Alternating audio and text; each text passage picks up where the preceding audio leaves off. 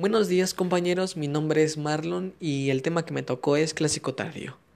Aprendizaje esperado. Recuerda que la cultura maya es la más representativa del periodo clásico tardío, así como sus principales características, actividades económicas, políticas, sociales y culturales. El énfasis es revisar e integrar los principales rasgos del clásico tardío, también identificar y comparar la vida de algunas de las principales culturas de esa época.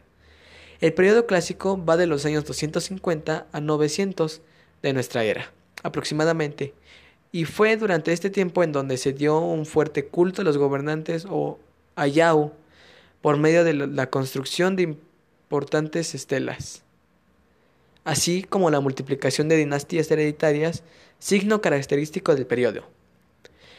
El tiempo en el que se desarrollaron las diferentes culturas imprime su sello en las formas de vida y costumbres de las poblaciones.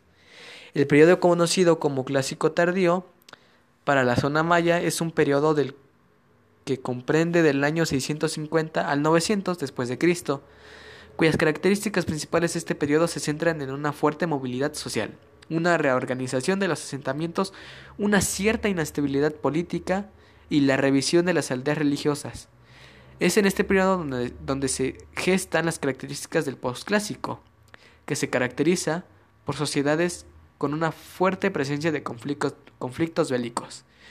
Es durante el periodo del clásico tardío que la vida militar permea todos los aspectos sociales de las culturas. Es por ello que las características de las zonas en donde se construyeron estas ciudades son estratégicas y defensivas.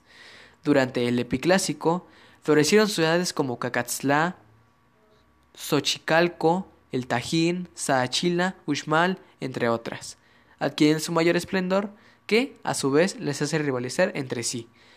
Profundizaremos ahora en la civilización maya, cuyas ciudades como Palenque tuvieron un importante desarrollo durante el clásico tardío.